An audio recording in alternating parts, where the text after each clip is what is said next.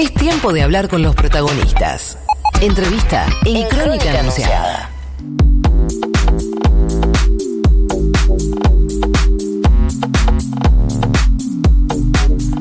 35 minutos pasaron de las 9 de la mañana. Tenemos 25 grados 7 décimas de temperatura en la ciudad de Buenos Aires. Por suerte están llegando un montón de mensajes a través de la aplicación de Futurock y con el hashtag Crónica Anunciada. Ahora en un ratito nos empezamos a leer, pero nosotros nos vamos rápidamente a hacer la primera entrevista de la jornada. Les prometíamos eh, una entrevista importante y está en comunicación con nosotros el presidente del Consejo de la Magistratura, que es Alberto Lugones, que tiene la amabilidad de atendernos y que tenemos muchísimos temas para desarrollar con él. Alberto, muy buenos días, Juana Morín, Rocío Criado y todo el equipo de Crónica Anunciada en Buenos días, Juan, un gusto escucharte. Buenos días, Rocío. No tengo el gusto de conocerte, creo.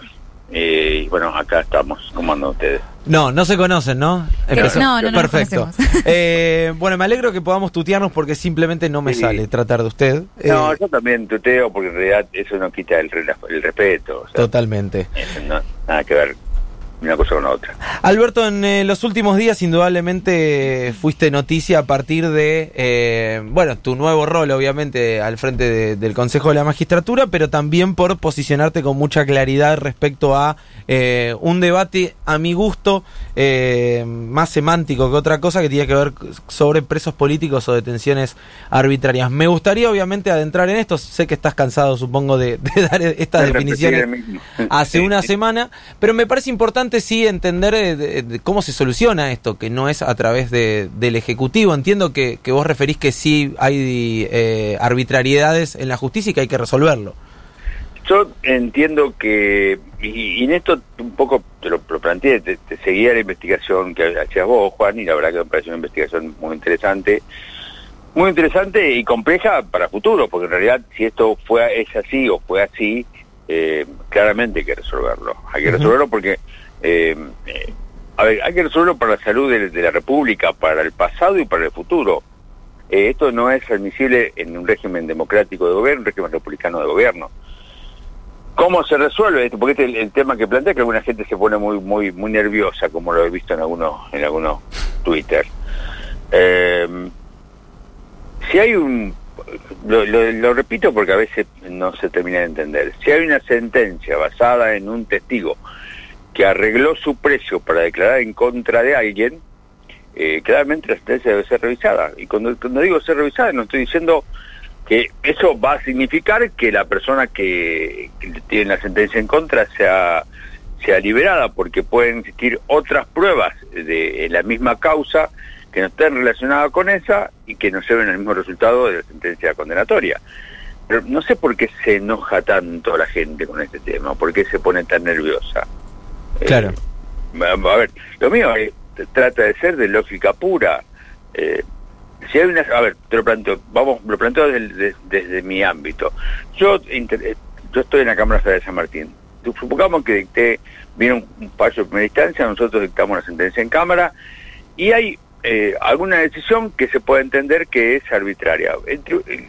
el litigante, el abogado, va a acudir ante la Cámara de Casación para que modifique lo que nosotros hicimos y si tienen razón la Cámara de Casación se le va a dar la razón y se va a dejar sin efecto la sentencia nuestra. Forma parte de la, de la lógica en el cual dos ojos, seis ojos ven más que dos, eh, otros doce ojos ven más que, que uno, que dos, y así seguimos. Eh, no es para ofenderse tanto, no es para enojarse tanto. Claro. Ahora, eh, puntualmente, bueno, supongo que no vas a dar nombres propios, pero te referís al caso Voodoo cuando decís si una... Me, refiero, me refiero a ese y probablemente a otros casos. Bien. Porque no, no tengo, eh, a ver, al margen de lo que escucho y que me gusta estar interiorizado de lo que dicen los medios, no tengo, eh, no tengo claro porque, porque no, de mi función no me dedico a investigar las, las eh, conductas de los jueces. En el Consejo de la Magistratura investigamos conductas, no investigamos si las decisiones jurisdiccionales están bien o mal fundadas, porque eso es tarea del Tribunal Superior. Claro, bien. Está clarísimo, tiene que ser claro eso. Sí, total. entonces, si el juez se equivocó, porque nos podemos equivocar, somos, somos seres humanos, la Cámara lo revisa y después Casación lo vuelve a revisar. Y, de última instancia, si estamos en, presencia de una afectación de un derecho constitucional, que habilite la vía de recurso extraordinario lo revise la Corte y si estamos en, ante la afectación de un derecho previsto en el Pacto de San José de Costa Rica, lo revisa la Corte Interamericana de Justicia. Este es el funcionamiento del sistema. Claro. Hola Alberto, ¿cómo estás? Rocío creo te saluda. Hola Rocío, ¿cómo te va? Eh, te quería ¿Cómo consultar por otro tema. El viernes por la tarde ingresó el proyecto en la Cámara de Diputados que tiene que ver con las jubilaciones de privilegio que atañen al Poder Judicial. Quería saber tu opinión a- al respecto. ¿Qué te parece el proyecto que impulsa el gobierno? No me gusta el proyecto. Primero, oh, primero te aclaro, no son jubilación de privilegio. ¿eh? Te voy a aclarar qué es jubilación de privilegio. Eh, es más, en el proyecto este hay una parte que se mantiene vigente totalmente y que son proyectos de privilegio. Es cuando una persona ocupa un cargo, no importa el tiempo que esté, y cobra el total como si hubiera trabajado 50 años. Las jubilaciones del Poder Judicial son jubilaciones especiales porque tienen una, eh, digamos, una retribución al final de nuestro periodo activo en el Poder Judicial. Yo tengo aportado 40 años al, Poder Judicial. Muchos colegas míos tienen aportado aún más años al Poder Judicial. Eh, y bueno, sí, si vos decís privilegio en el sentido de que, que las jubilaciones son más altas que las jubilaciones normales, te lo puedo admitir, pero en realidad no es un problema de la jubilación en sí misma, es un problema de las retribuciones que en un momento determinado, en un momento determinado, el juez cobraba 100 dólares en nuestro país. 100 dólares, ¿escuchás esto? 100 dólares. Bueno, después, en otra época, se fueron modificando, hoy, están, eh, hoy estamos en mejores condiciones. ¿Por qué te digo Bastantes mejores condiciones Está que bien, el resto de los sí. mortales. Sí, está bien, pero pero no es el, el, el, el cuestionamiento es por la diferencia de lo que cobra el ciudadano común, que cobra jubilado, cobra 20 mil pesos, menos de 20 mil pesos, y las jubilaciones de, de nuestros colegas que, que se han concluido como jueces activos, porque en realidad sigue están, siguen estando como jueces a disposición para ser convocados y seguir ejerciendo la función de juez. Eso, está, eso no está claro. Te, te digo por qué. Porque, eh, ¿cuál es el problema acá? Esto es una ley que no se no, no, no nos permitieron aportar eh, ideas que nos permitan llegar al mismo resultado. A ver si nos entendemos. Eh, si no sé por qué esta, esta ley salió entre gallos de medianoche, es una ley para discutirla. Yo no te digo que hacer, que no haya que hacer correcciones, claramente hay que hacer correcciones, pero si yo te dijera, esta ley, doctor, ¿usted piensa que puede llegar a pasar un control de constitucionalidad? Yo te diría, no.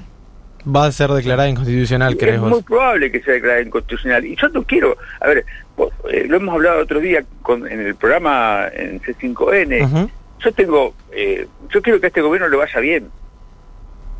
¿No? Yo quiero que este gobierno le vaya bien. Y no, y no se nos escapa a la gran mayoría de los jueces el momento complejo que vive eh, el país y el gobierno lo que tienen que asumir. Pero permítanos formar parte de la solución, no del problema. Si podemos aportar cosas para que el tema se resuelva. Y a veces la realidad, vista desde distintas ópticas, puede llevar a soluciones que sean mejorables y sustentables. Lugones, Sebastián Casón Sí. lo saluda. Y en ¿Qué tal, relación, Sebastián? bien, bien, en relación a aumentar la edad eh, jubilatoria, que pase de 60 a 65, eso sí, no habría ningún problema. en eso no, habría problema. ningún problema. ¿Por qué? Porque es lógico. A ver, la ley nuestra tiene más de 70 años.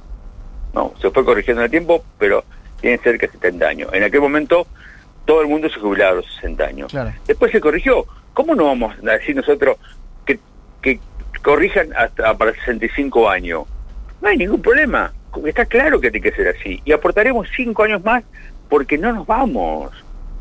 No nos vamos corriendo, porque esto que hacemos nos gusta. Yo creo que algunos, no sé, alguno de ustedes le decía otro día, yo estoy en tu momento en la Cámara de San Martín, ahora en tu rato tengo audiencia. Yo trabajo en la Cámara los días, todos los días que, que de la semana, salvo un día que pido licencia para estar en el Consejo, y, y por las tardes estoy en el Consejo. Es decir, estoy cumpliendo dos funciones con el mismo sueldo. No me dan un centavo más. ¿Por qué lo hago?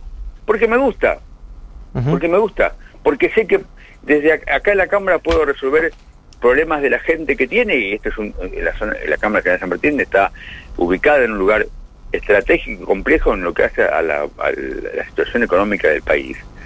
Eh, y el Consejo de la Magistratura es un gran desafío para ver si podemos corregir algo para darle una mejor respuesta al ciudadano. Es lo que queremos. Nos Bien. encanta hacer esto. Por eso, como ustedes a veces nos dicen, hay, hay, el Poder Judicial tiene muy mala prensa. Sí, hay gente que no nos quiere para nada, pero el 99% de los jueces no son los que crean esa mala prensa.